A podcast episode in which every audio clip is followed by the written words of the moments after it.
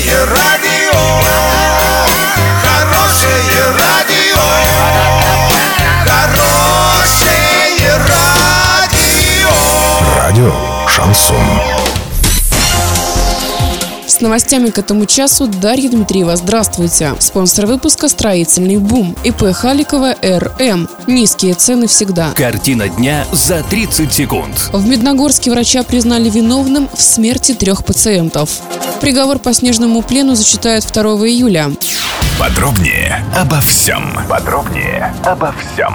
Врача-терапевта Центральной городской больницы Медногорска признали виновной в гибели пациентов. Медик не оказал необходимую помощь больным без уважительной причины, что повлекло их смерть. Инциденты произошли в разное время – в январе 2013 года, январе 2016 года и сентябре 2016 года. В Оренбурге апелляционный суд оставил приговор без изменений. Он вступил в законную силу.